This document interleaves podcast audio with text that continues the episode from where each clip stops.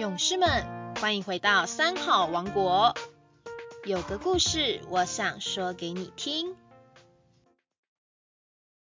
各位好朋友，大家好，我是高雄市美浓区福安国小庄中林校长，又来到有个故事，我想说给你听的节目了。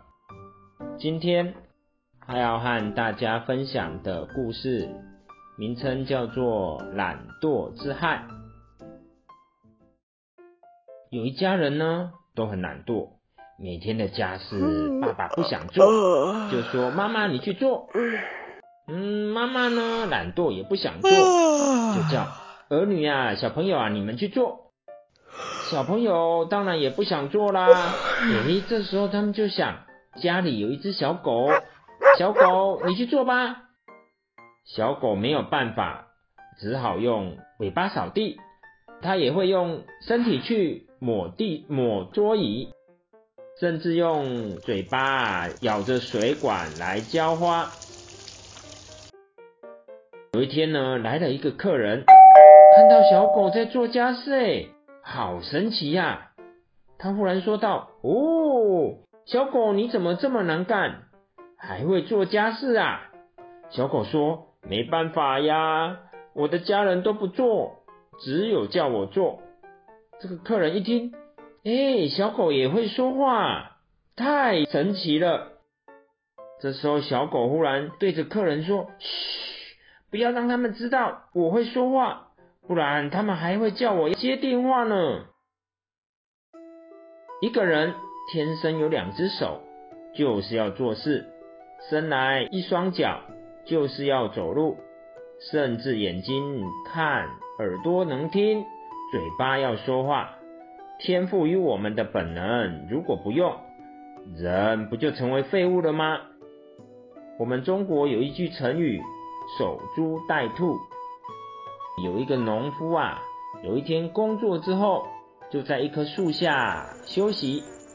这个时候，忽然有一只兔子跳过来，不小心撞到了那一棵树，就忽然死掉了。这个农夫啊，觉得。哇，原来我在树下等，就会有兔子来让我收成。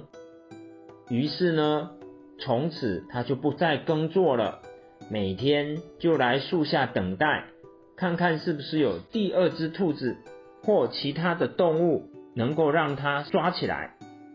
日复一日，田埂里面所有的农作物都死了。但是呢，树下连一只动物都没有。西方也有一个俗谚说过：“黄金随着潮水而来，也要自己能够早起去把它捞起来。”我们中国人一向相信财神爷可以送财富，就算财神爷送财富来。也要自己礼貌性的去接受。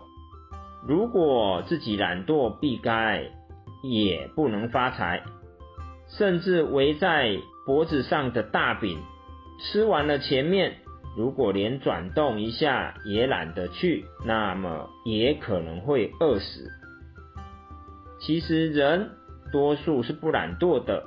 你们看，天生用眼睛来看世间万物。